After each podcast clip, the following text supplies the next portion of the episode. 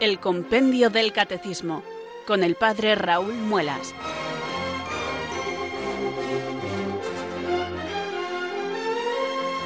Muy buenas tardes, queridos oyentes de Radio María. Son las 4, las 3 en Canarias. Aquí comienza una nueva edición del programa El Compendio del Catecismo de la Iglesia Católica. Reciban desde Talavera de la Reina un saludo muy cordial del Padre Raúl Muelas que un día más les habla desde estos micrófonos de Radio María, la radio de la Virgen, la fuerza de la esperanza. Sed todos bienvenidos.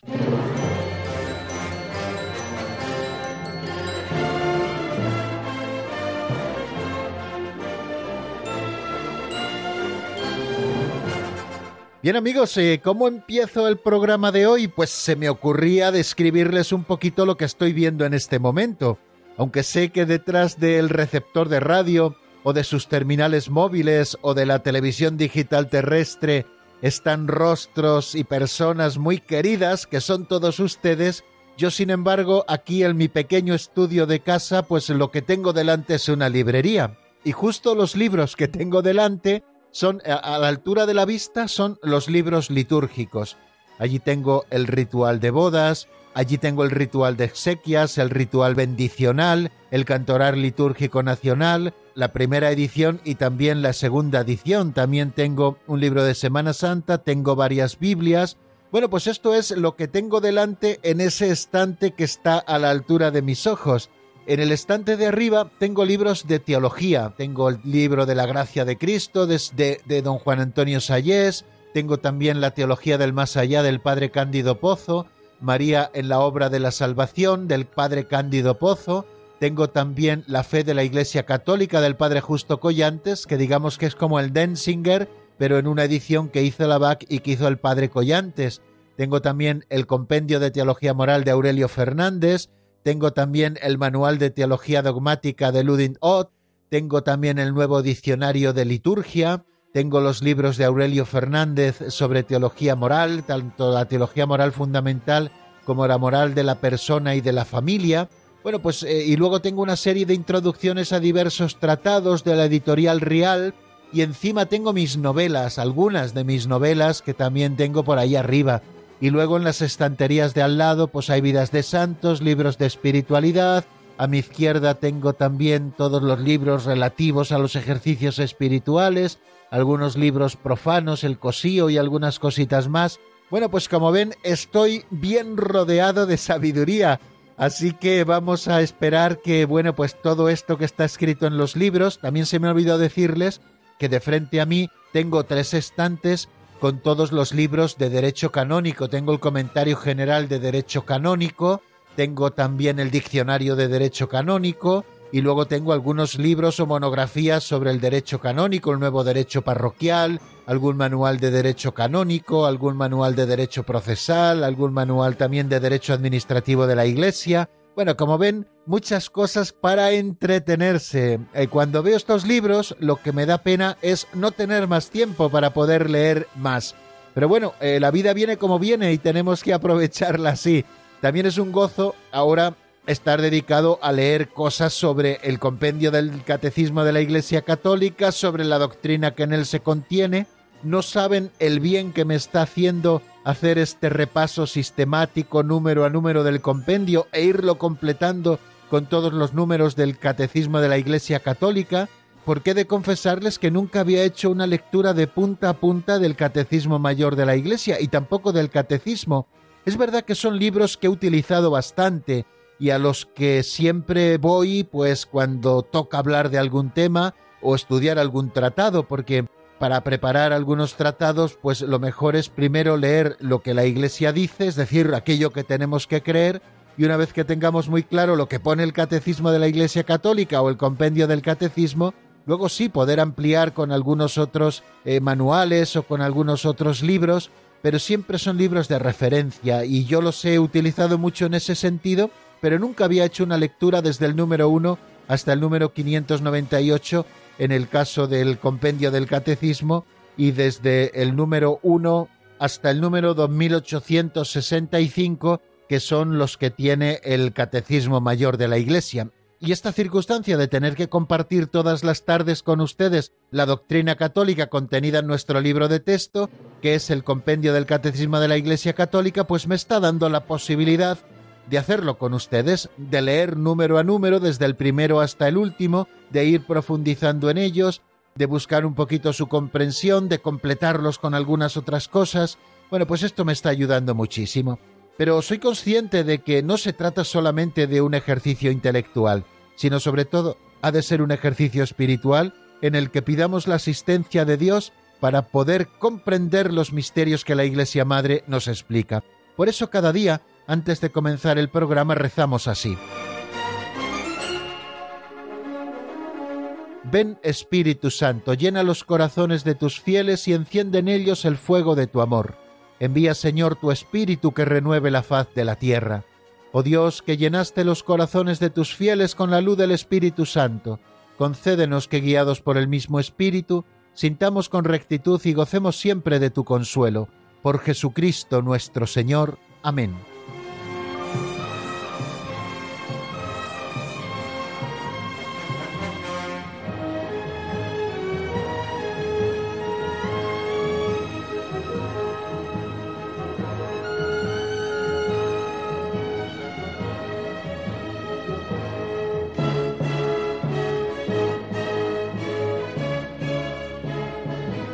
Ordinariamente, salvo en honrosas excepciones, queridos amigos, lo que suelo hacer con este libro auxiliar que estoy abriendo en este momento y que se titula Pinceladas de Sabiduría, le tengo una guía de lectura y le abro por la pincelada que nos toca y que ya nos ha grabado previamente nuestro amigo Alberto para poderlas tener bien editadas y montadas con su música para que ustedes disfruten de la escucha de la pincelada pero hay muchos días que leo la pincelada y digo, ay madre, ¿y qué podemos decir de esto? Bueno, al final siempre sale algo, porque cuando te detienes un poquito a considerar las cosas y además procuras pedirle al Señor que nos ilumine y que nos dé alguna palabra apropiada que pueda iluminar también la vida propia y la vida de los otros, pues el Señor siempre viene en nuestro auxilio pero hay días en que casi casi no sé lo que voy a compartir con ustedes y he de confesarles que hoy es uno de ellos, porque nos encontramos con una pincelada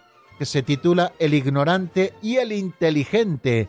Pero bueno, no les adelanto nada más, vamos a escucharla primero en la voz de Alberto y después ya comentamos alguna cosita.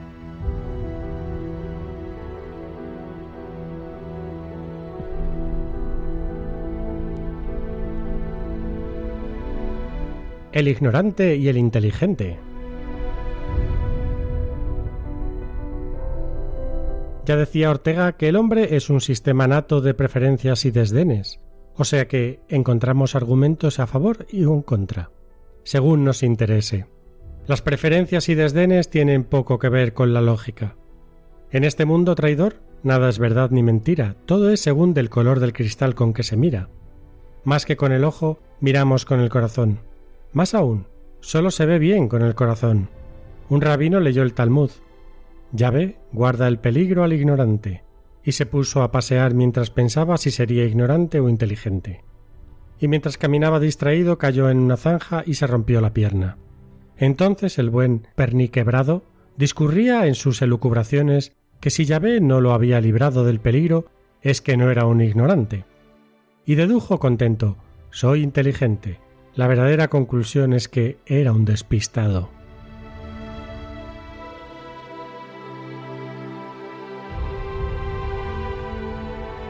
Interesante e iluminadora para el tema que nos ocupa esa frase con la que ha empezado la pincelada de hoy. Ya decía Ortega que el hombre es un sistema nato de preferencias y desdenes.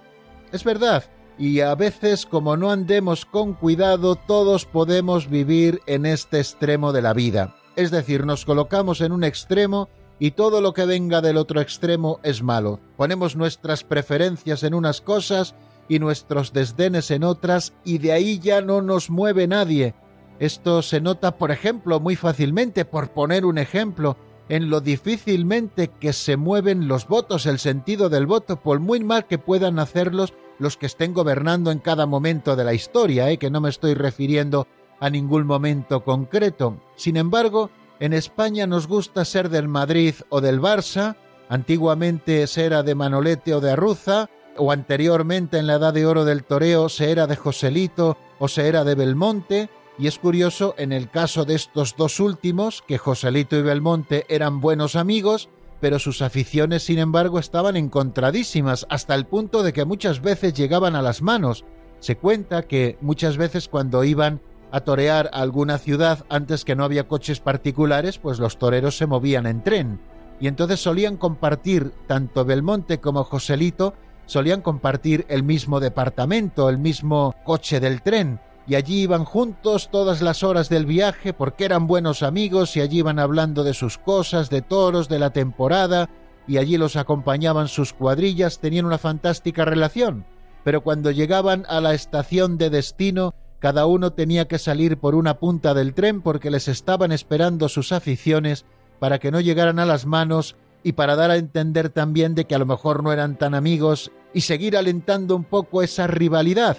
En España, no sé si en España o en todos los sitios, porque es propio de la condición humana, somos así, somos de izquierdas, somos de derechas, somos republicanos, somos monárquicos. El caso es estar siempre enfrentados, no estar nunca a gusto con ninguna cosa somos un sistema nato de preferencias o desdenes.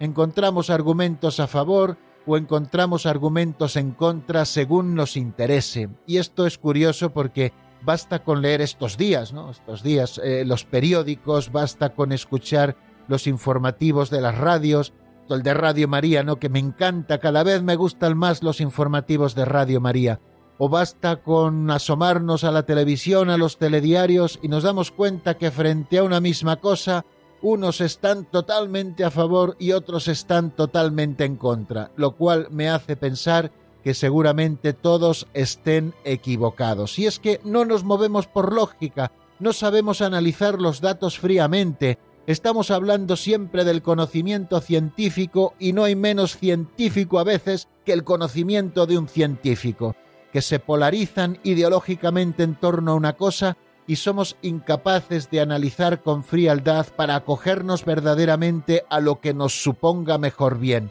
Somos totalmente relativistas y hacemos verdad en nosotros eso que nos decía don Justo, en este mundo traidor nada es verdad ni mentira, todo es según del color del cristal con que se mira.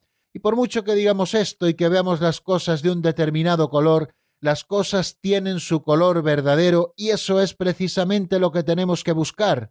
Recuerdo que me contaban del canónigo doctoral de una catedral. El canónigo doctoral de una catedral era el experto en derecho canónico y era el encargado de hacer los informes jurídicos que el cabildo le encargaba.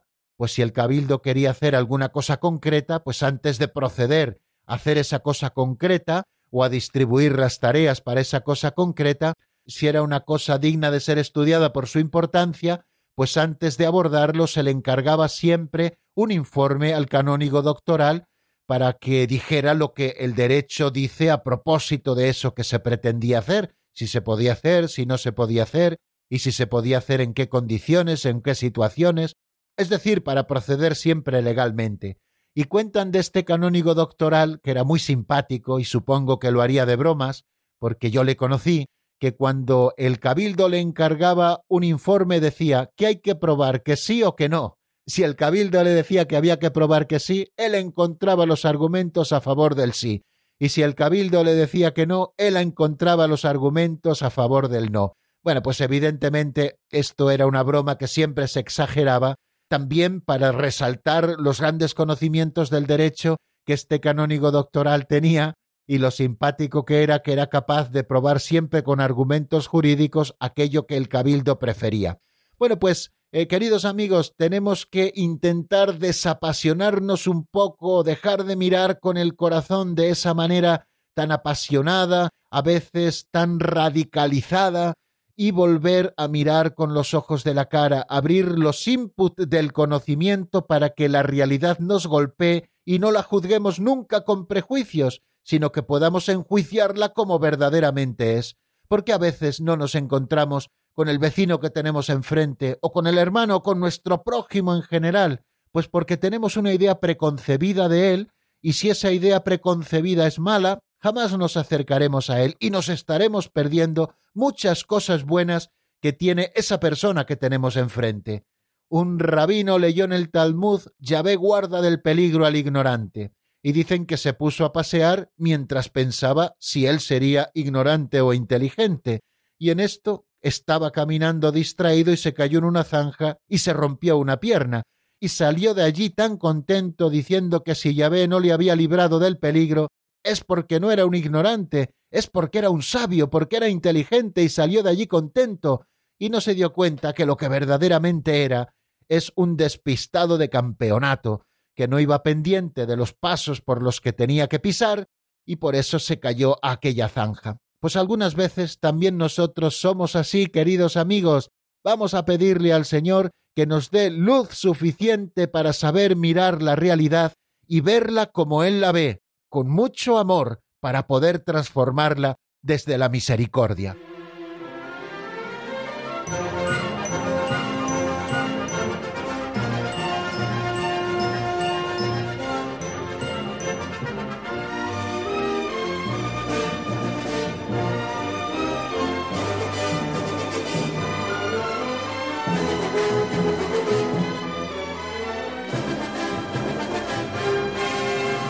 Continuamos, queridos amigos, en la sintonía de Radio María. Les habla el Padre Raúl Muelas en este programa que titulamos Compendio del Catecismo de la Iglesia Católica, un programa formativo de formación permanente sobre la doctrina católica contenida en este libro que les acompaña todos los días laborables de la semana en esta franja horaria de lunes a viernes. Nos encontrarán siempre aquí en Radio María de 4 a 5 de la tarde en la península de 3 a 4 en el archipiélago canario. Bueno, pues vamos a hacer el repaso de lo que vimos en nuestro último programa, que fue el día de ayer. Ayer estuvimos asomándonos a dos números, de esos números introductorios que nos ofrece el compendio del catecismo sobre el decálogo. Antes de comenzar el capítulo primero, que lo titula Amarás al Señor tu Dios con todo tu corazón, con toda tu alma, con todas tus fuerzas, es la primera tabla del Decálogo. Ya saben que, como nos decía San Agustín, el Decálogo tiene dos tablas. En una primera tabla están escritos el primero, segundo y tercer mandamiento, que son los que se refieren directamente a Dios, y en la segunda tabla están escritos los séptimos restantes, que son los que se refieren directamente al prójimo. Del 1 al 3 en la primera tabla, del 4 al décimo en la segunda tabla. Bueno, pues así lo estudia el compendio del catecismo y también el catecismo mayor. En un capítulo primero estudia esos mandamientos primeros, los tres primeros referidos a Dios, amarás al Señor tu Dios con todo tu corazón, con toda tu alma y con todas tus fuerzas, y luego en un capítulo segundo, el compendio del catecismo explica el amarás a tu prójimo como a ti mismo, donde se desarrollan cuarto, quinto, sexto, séptimo, octavo, noveno y décimo mandamiento. Pero antes de abordar los mandamientos, hay una introducción sobre el decálogo para que comprendamos las claves importantes del Decálogo de los diez mandamientos que el Señor entrega a Moisés en la montaña santa y que son ratificados con una alianza. Precisamente de esto estuvimos hablando, esa alianza que Dios hace con su pueblo, yo seré vuestro Dios, vosotros seréis mi pueblo, el pueblo de mi propiedad, el pueblo que yo he escogido y al que yo voy a cuidar. Y unas cláusulas de esta alianza que debéis cumplir son los diez mandamientos, es decir, que el pueblo respondía al amor misericordioso de Dios, a ese amor tierno y preferencial de Dios con su pueblo que lo había elegido, lo había sacado como en manos de águila, nos dice el libro del Éxodo, para librarlo de la esclavitud de Egipto y el Señor le da unas vías de libertad y el pueblo se compromete con esa libertad haciendo de su vida moral un culto, es decir, cumpliendo los mandamientos de Dios. De esto hablábamos ayer a propósito del número 437, que se pregunta cuál es el vínculo del decálogo con la alianza, y dice que el decálogo se comprende a la luz de la alianza en la que Dios se revela dando a conocer su voluntad. Al guardar los mandamientos, el pueblo expresa su pertenencia a Dios y responde con gratitud a su iniciativa de amor. Eso es lo que nos dice a propósito del vínculo del decálogo con la alianza. El decálogo se comprende a la luz de la alianza. Ayer decíamos que en el capítulo 19 del libro del Éxodo, Dios propone una alianza al pueblo. Después de estar tres meses caminando por el desierto, después de haber salido milagrosamente de Egipto, el Señor los libera haciéndolos caminar por lo seco, abrió el mar rojo para que el pueblo caminase por lo seco, y cuando los egipcios les perseguían, el mar volvió a su ser, de manera que se ahogaron los caballos y los carros del faraón en el mar, y el pueblo de Dios caminaba por lo seco liberado por el Señor. Después de llevar tres meses caminando por el desierto, Dios propone a Moisés en el monte, le dice que suba al monte, y le propone que quiere hacer una alianza con su pueblo, que el pueblo tiene que cumplir los preceptos que el Señor le pone. Entonces eh, Moisés pregunta al pueblo y dice, haremos todo lo que dice el Señor. Hay una gran teofanía, que también vemos a partir del versículo 10 del capítulo 19 del Éxodo, donde Dios se manifiesta al pueblo, que permanece en la falda del monte sin poder tocarlo, y Moisés se acerca al monte y habla con Dios, que se manifiesta en el fuego, en el trueno, esa teofanía terrible que a veces atemorizaba a los que lo escuchaban y a los que lo veían. Bueno, pues después de esa teofanía, el Señor le manifiesta a Moisés su voluntad en esos diez preceptos que pueden encontrar en el capítulo veinte del libro del Éxodo. También están manifestados en el capítulo cinco del libro del Deuteronomio, pero ahora me estoy refiriendo al Éxodo. Entonces, toda esta alianza que Dios propone y además Dios manifiesta su voluntad en una teofanía, pues luego todo queda sellado en la alianza que encontramos en el capítulo 24, cuando se ofrecen las víctimas, cuando Moisés rocía al pueblo con la sangre de las víctimas, para que esta sangre de la alianza sea testigo de lo que el pueblo dice, que servirá siempre al Señor cumpliendo esos mandamientos. Bueno, pues como ven, queridos amigos, eh, los mandamientos y la alianza están perfectamente unidos. Se comprende el decálogo a la luz de la alianza en la que Dios se revela. Dios, que tiene un amor tierno y misericordioso con su pueblo, un amor preferencial, que le lleva a revelarse, se revela mostrándole su voluntad, y esa voluntad está recogida en los diez mandamientos. De manera que cuando Dios manifiesta su voluntad, se está manifestando a sí mismo y le está manifestando al pueblo ese amor preferencial que le lleva a hacer una alianza con él. Y el pueblo, al guardar estos mandamientos de la ley de Dios, está expresando por una parte su pertenencia a Dios y está respondiendo también con gratitud a esa iniciativa de amor. El decálogo está en el centro de la alianza. Dios entrega el decálogo al revelarse y el pueblo es fiel a la alianza al cumplir los mandamientos porque así expresa su pertenencia a Dios y responde con gratitud a su iniciativa y a su amor. ¿Qué pueblo hay tan sabio como nuestro pueblo? porque tenía unas leyes sabias que Dios le había entregado y que cuando el pueblo la cumplía estaba siendo agradecido al amor de Dios. El don de los mandamientos de la ley forma parte de la alianza sellada por Dios con los suyos. Así lo hemos visto, queridos amigos. Y los mandamientos, por lo tanto, reciben su plena significación en el interior de la alianza. Según la Escritura, el obrar moral del hombre adquiere todo su sentido en y por la alianza, ¿Por qué nosotros obramos así? Porque tenemos una alianza con Dios. Esto es lo que da sentido a nuestro modo de obrar, un modo de obrar sabio, porque Dios es quien ha dado esos mandamientos. Nos dice el Catecismo Mayor que la primera de las diez palabras recuerda el amor primero de Dios hacia su pueblo. Orígenes lo expresa así en una homilía sobre el libro del Éxodo.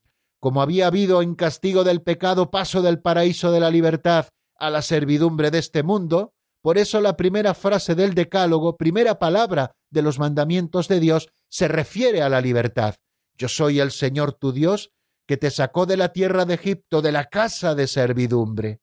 Y los mandamientos propiamente dichos vienen en segundo lugar y expresan las implicaciones de la pertenencia a Dios instituida por la alianza. La existencia moral es respuesta, por tanto, a la iniciativa amorosa del Señor es reconocimiento, es homenaje a Dios y es culto también de acción de gracias, es cooperación con el designio que Dios se propone en la historia. Y ayer decíamos que el Señor entrega esa alianza no solamente al pueblo en general que la acepta, sino también a cada uno en particular. Y en todos los mandamientos de Dios, así nos lo recuerda el Catecismo Mayor, hay un pronombre personal en singular que designa el destinatario, Tú amarás a Dios sobre todas las cosas, tú no tomarás el nombre de Dios en vano, tú santificarás las fiestas. O sea que el destinatario es una persona en singular, pero también lo es al mismo tiempo todo el pueblo. Dios da a conocer su voluntad al pueblo y da a conocer su voluntad a cada uno en particular. Y también ayer estuvimos asomándonos al número 438, que se pregunta por la importancia que da la Iglesia al decálogo. Sí hemos dicho que el decálogo es muy importante, representa la ley antigua entregada por Dios en el monte Sinaí, pero bueno, ¿qué importancia da la Iglesia al decálogo? ¿Estos diez mandamientos son importantes para la Iglesia o han quedado superados o han quedado abolidos? Y bueno, y nos dice de una manera muy clara el compendio del catecismo en el número 438 como respuesta, que fiel a la escritura y siguiendo el ejemplo de Jesús, la Iglesia ha reconocido en el Decálogo una importancia y un significado fundamentales. Los cristianos están obligados a observarlo. Eso es lo que nos dice escuetamente, pero ¿cuánto contenido tiene esta frase? En primer lugar, que si el Decálogo sigue siendo importante para nosotros, es decir, si la Iglesia reconoce que el Decálogo es importante y que tiene un significado fundamental, en primer lugar es porque es fiel a la Escritura. Ya saben que toda la Escritura es palabra de Dios, no solamente el Nuevo Testamento, también el Antiguo Testamento, y ambos se complementan. El Antiguo Testamento debemos interpretarlo a la luz de Cristo, es decir, del Nuevo Testamento, y el Nuevo Testamento se ilumina también con los tipos que encontramos en el Antiguo Testamento. Los tipos me refiero son las antiguas promesas donde Dios ya estaba apuntando lo que nos daría plenamente en Jesucristo. Por lo tanto, la Iglesia, que es fiel a la Escritura, porque es palabra de Dios escrita, y sobre todo siguiendo el ejemplo de Jesús, reconoce al Decálogo una importancia y un significado fundamentales. Decíamos que Dios entregó la ley, pero el hombre no fue capaz de cumplir la ley. La ley se había convertido para el hombre en un instrumento de denuncia, porque el hombre no podría cumplirla plenamente, de manera que era una denuncia constante de la infidelidad del hombre. La ley se había convertido en su propio juez. Sin embargo, con la llegada de Cristo y el cumplimiento perfecto de toda la ley por parte de Cristo, y luego el envío del Espíritu Santo a cada uno de nosotros ha hecho posible el que nosotros podamos cumplir la ley. Por lo tanto, la Iglesia cuando presenta el Decálogo, lo presenta iluminado con el ejemplo de Jesucristo. Jesucristo es el que ha cumplido hasta la última tilde o letra de la ley, y no solamente haciendo un cumplimiento exterior, sino llevando a plenitud la ley, y la plenitud es la caridad.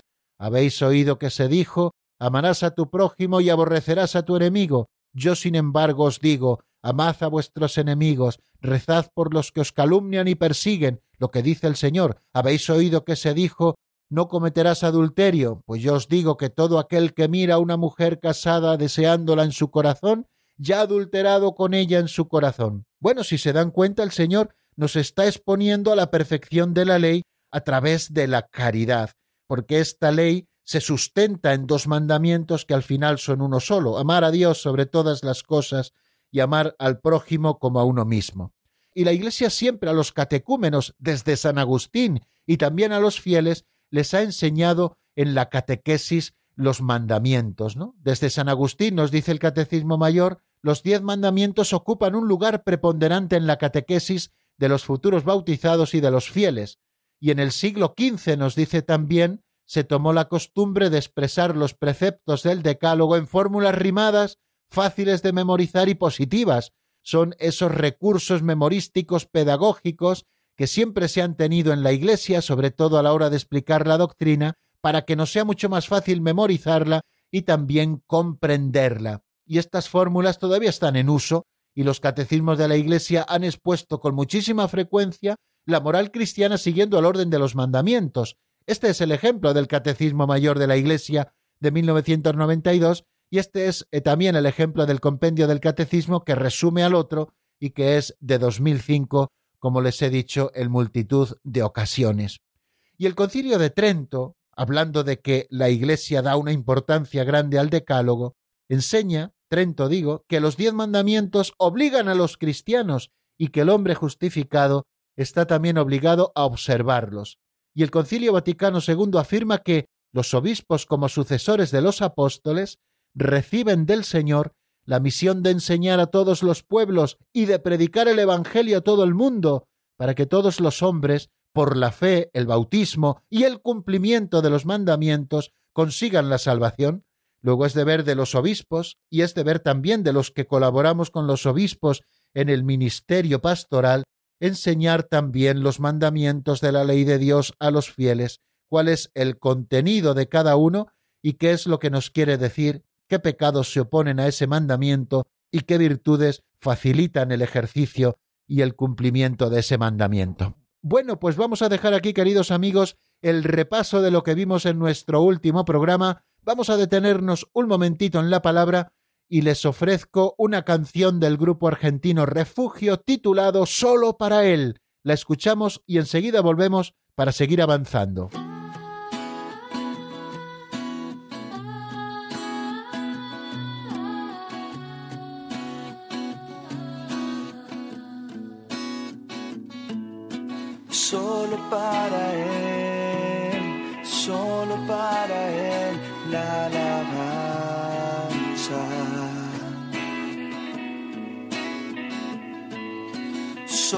Para Él, solo para Él la alabanza.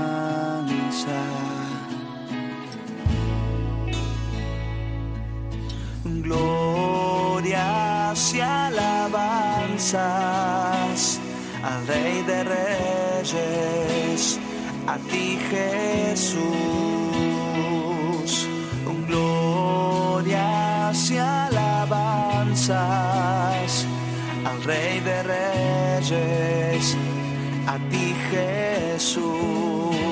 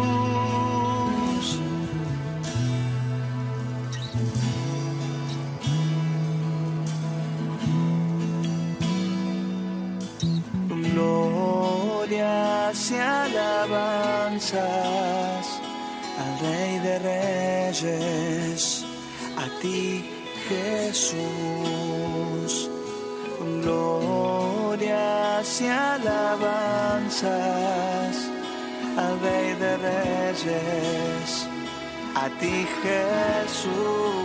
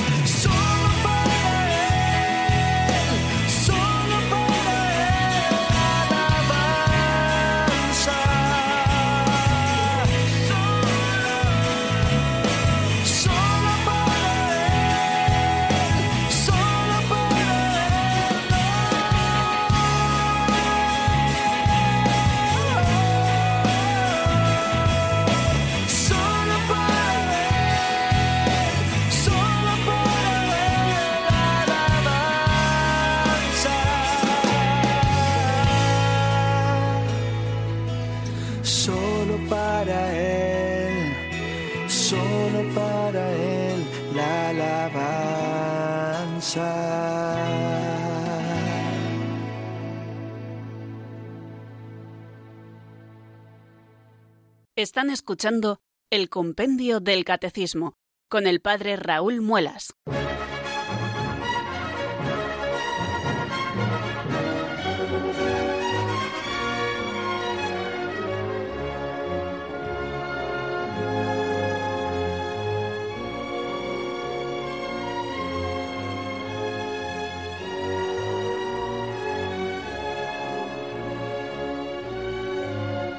Son las 4 y 35 de la tarde, queridos oyentes. Vamos a dar un paso más en el programa de hoy. Vamos a este cuarto momento que titulamos El avance de doctrina. Nos encontramos con el número 439 que se pregunta por qué el decálogo constituye una unidad orgánica.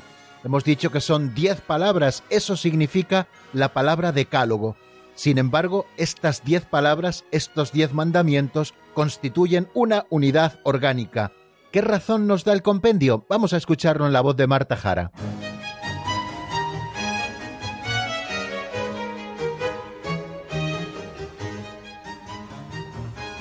Número 439. ¿Por qué el Decálogo constituye una unidad orgánica? Los diez mandamientos constituyen un todo orgánico e indisociable, porque cada mandamiento remite a los demás y a todo el Decálogo. Por tanto, transgredir un mandamiento es como quebrantar toda la ley. Acabamos de escucharlo, los diez mandamientos constituyen un todo orgánico e indisociable, porque cada mandamiento remite a los demás y a todo el decálogo, por tanto, transgredir un mandamiento es como quebrantar toda la ley. Así lo explica el compendio del catecismo y está de alguna manera resumiendo el número que dedica el Catecismo Mayor precisamente a este mismo tema, a la unidad del Decálogo. Es el número 2069, el que nos dice que el Decálogo forma un todo indisociable. No tenemos que entender al Decálogo como diez leyes que no tienen conexión entre sí, sino que en realidad están formando un todo indisociable. Cada una de las diez palabras remite a cada una de las demás y al conjunto. Se condicionan recíprocamente las dos tablas se iluminan mutuamente. Recuerden que hablábamos de dos tablas, una tabla donde estaban escritos los tres primeros mandamientos que se refieren a nuestra relación directa con Dios y la otra tabla donde están los otros siete mandamientos donde se nos habla de nuestra relación con el prójimo. Por tanto, las dos tablas se iluminan mutuamente. Recuerden aquellas palabras del apóstol San Juan que dice que nadie puede amar a Dios a quien no ve, si no ama a su hermano a quien ve están dándonos luz estas palabras del apóstol San Juan para decirnos que las dos tablas se iluminan mutuamente, que forman una unidad orgánica. De manera que transgredir un mandamiento es quebrantar todos los otros. Nos cita aquí el Catecismo Mayor de la Iglesia un texto de la carta del apóstol Santiago que encontramos en el capítulo 2, en el versículo décimo. Dice así, Pues quien observa toda la ley pero falla en un solo precepto, se hace responsable de todos, porque el que dijo no cometerás adulterio, dijo también no matarás. Por tanto, si no cometes adulterio pero matas, te haces transgresor de la ley. Creo que nos dan eh, mucha luz estas palabras también de la carta del apóstol Santiago para decirnos que no se puede honrar a otro sin bendecir a Dios su Creador. No se podría adorar a Dios sin amar a todos los hombres que son sus criaturas, el decálogo unifica la vida teologal y la vida social del hombre. Bueno, pues creo que está bastante claro lo que nos quiere decir este número, que el decálogo constituye una unidad orgánica. Son diez mandamientos, los tres primeros escritos en la primera tabla que se refieren directamente a Dios, los otros siete escritos en la segunda tabla que se refieren directamente al prójimo, pero estos diez mandamientos, estas diez palabras, eso significa la palabra decálogo, están formando una unidad. De manera que el que transgrede uno solo de estos mandamientos en realidad está transgrediendo toda la ley. En realidad está transgrediendo el mandamiento concreto, pero como la voluntad de Dios es una, el que transgrede un mandamiento está yendo contra toda la ley.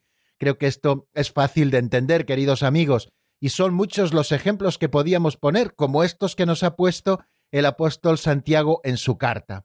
Esto tenemos que tenerlo muy claro porque somos como muy propensos a hacernos una moral a la carta. Y hay mucha gente que lo dice sin ningún tipo de rubor. Bueno, sí, algunos mandamientos están muy bien, pero otros...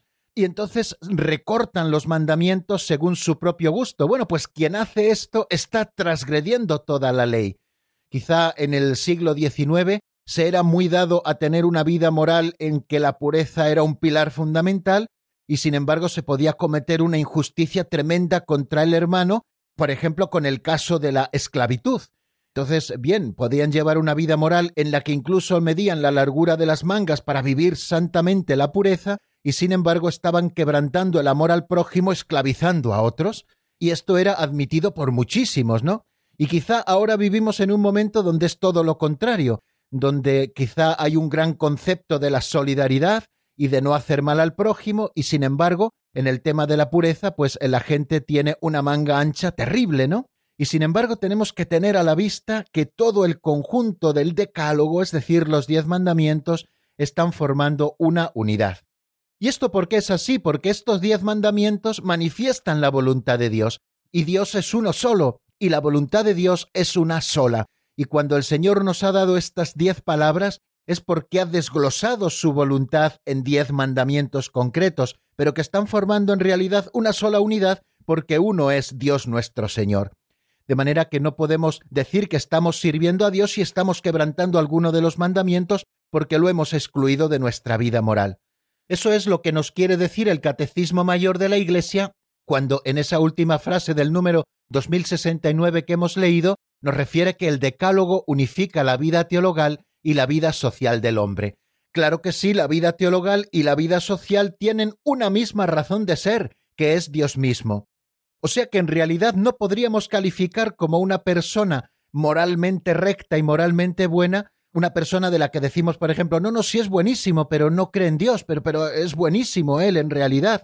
Bueno, lo que suele ocurrir es que detrás de esa cerrazón a la fe, que le hace hacer obras buenas, filantrópicas, suele haber un apego desmedido a una ideología o una postura orgullosa, o tantas cosas más como nos recordaba don José Ignacio Munilla cuando explicaba este tema en el Catecismo Mayor de la Iglesia.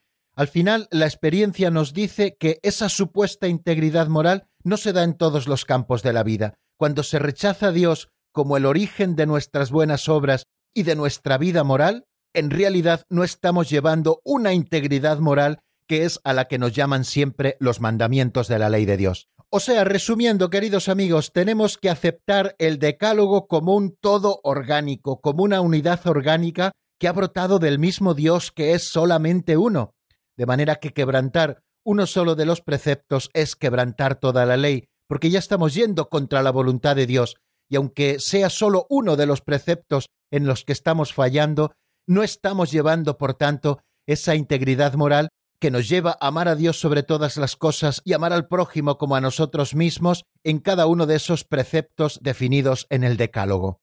La siguiente cuestión que nos encontramos en el compendio del Catecismo, que es el número 440, se pregunta por qué el Decálogo obliga gravemente. Y nos da una razón muy sencilla y creo que muy entendible para todos. Lo escuchamos en la voz de Marta.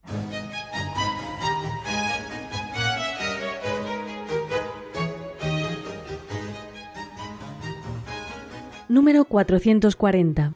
¿Por qué el Decálogo obliga gravemente? El decálogo obliga gravemente porque enuncia los deberes fundamentales del hombre para con Dios y para con el prójimo.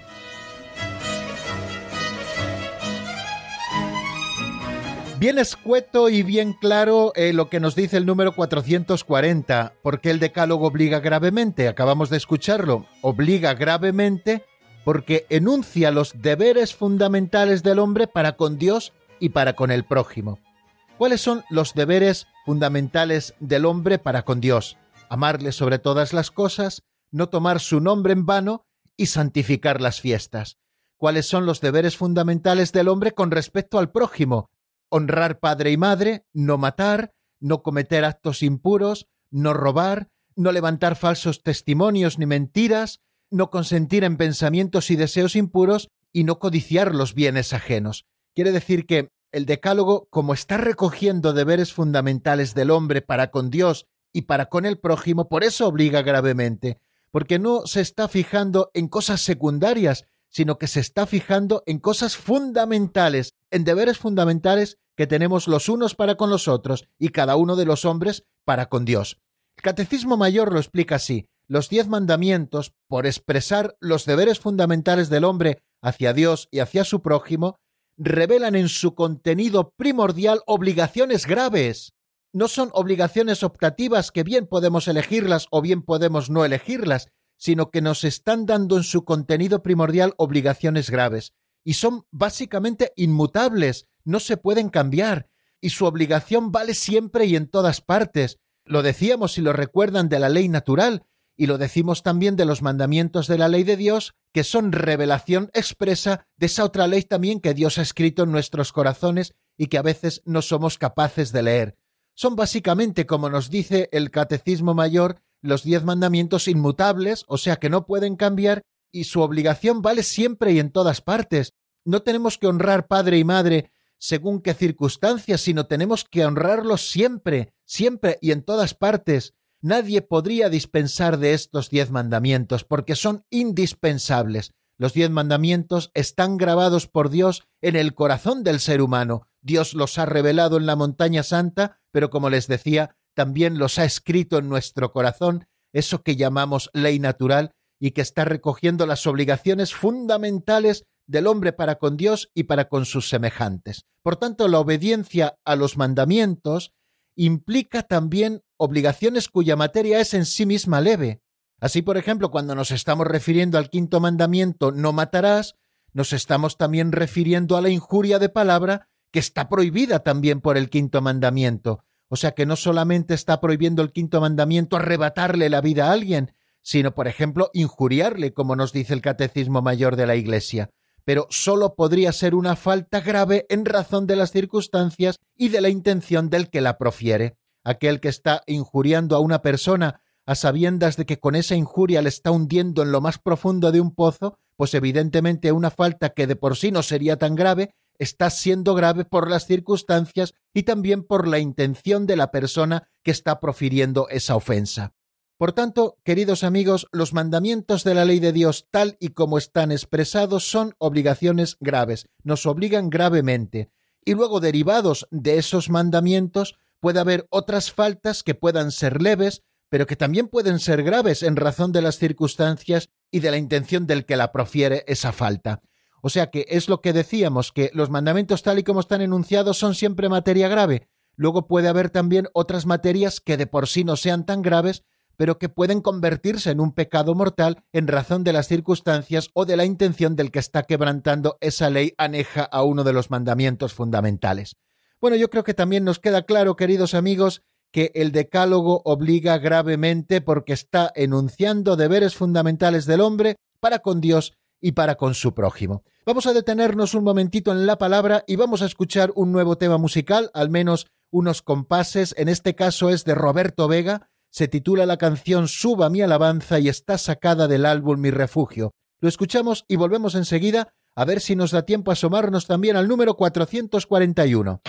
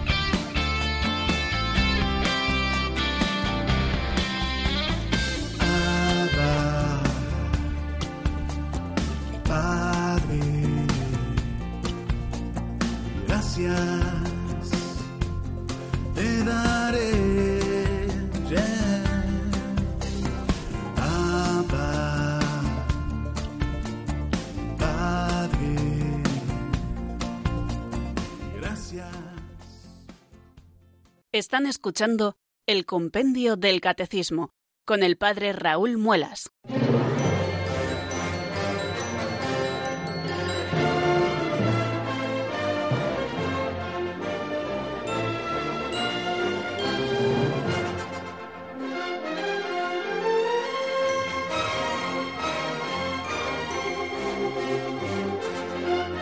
Como ven queridos oyentes, hoy estamos haciendo un pequeño sprint y nos va a dar tiempo a ver estos tres números con los que concluimos estos introductorios que presenta el compendio del catecismo a propósito del decálogo y a partir del próximo día haremos un repasito de todos estos números introductorios y empezaremos a estudiar el primero de los mandamientos. Empezaremos con el capítulo primero que ya saben que recoge los tres primeros mandamientos. Pero bueno, vamos a por el 441, que no hay mucho tiempo. ¿Es posible cumplir el decálogo? ¿El hombre puede cumplir los mandamientos verdaderamente? Todos experimentamos que somos muy débiles a la hora de afrontar la tentación y de cumplir los mandamientos. ¿Se pueden cumplir? Y si es que sí, ¿cómo? Nos lo cuenta Marta poniendo voz al compendio del catecismo.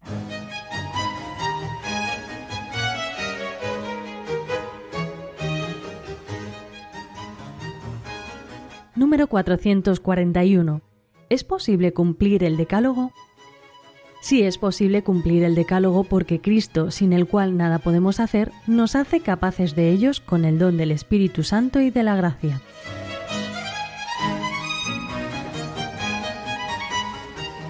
Frente a aquellos que dicen que no podemos cumplir los mandamientos y sacan esta conclusión fruto de la propia experiencia, la doctrina católica nos dice todo lo contrario, que sí, que es posible cumplir los mandamientos del Decálogo, porque Cristo, sin el cual nada podemos hacer, nos hace capaces de ello con el don del Espíritu Santo y de la gracia. Aquí está la clave. ¿Cómo podemos cumplir el Decálogo? Pues uniéndonos a Cristo, porque es Él el que nos capacita a través del don del Espíritu Santo y de la gracia, tanto de la gracia habitual como de las gracias actuales, el que posibilita que podamos cumplir todos los mandamientos de la ley de Dios.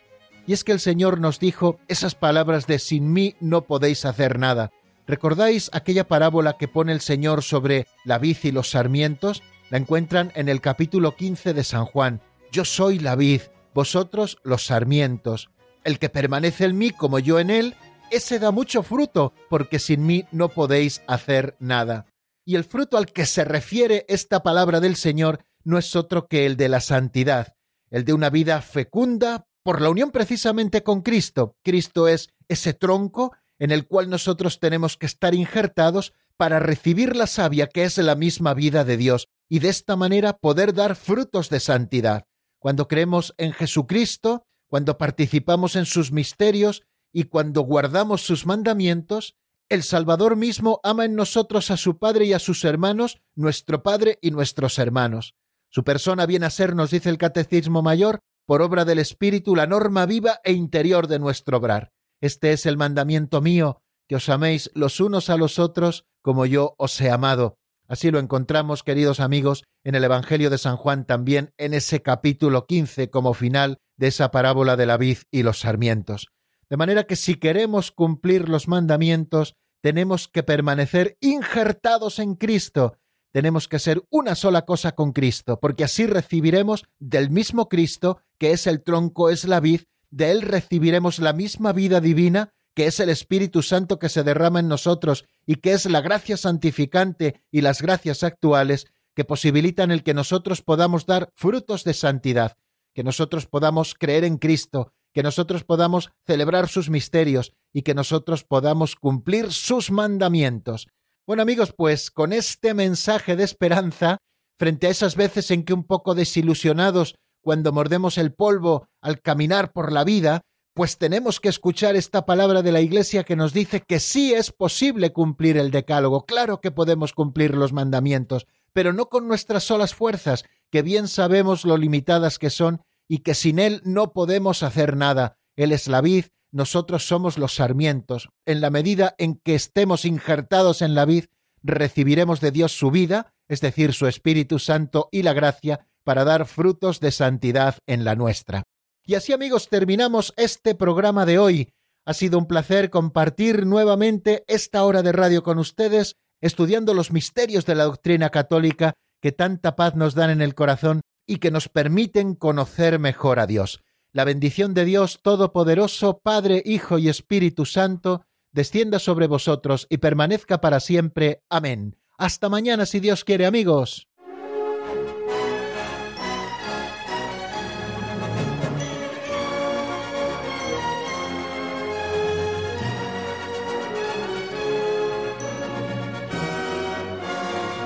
El Compendio del Catecismo con el Padre Raúl Muelas.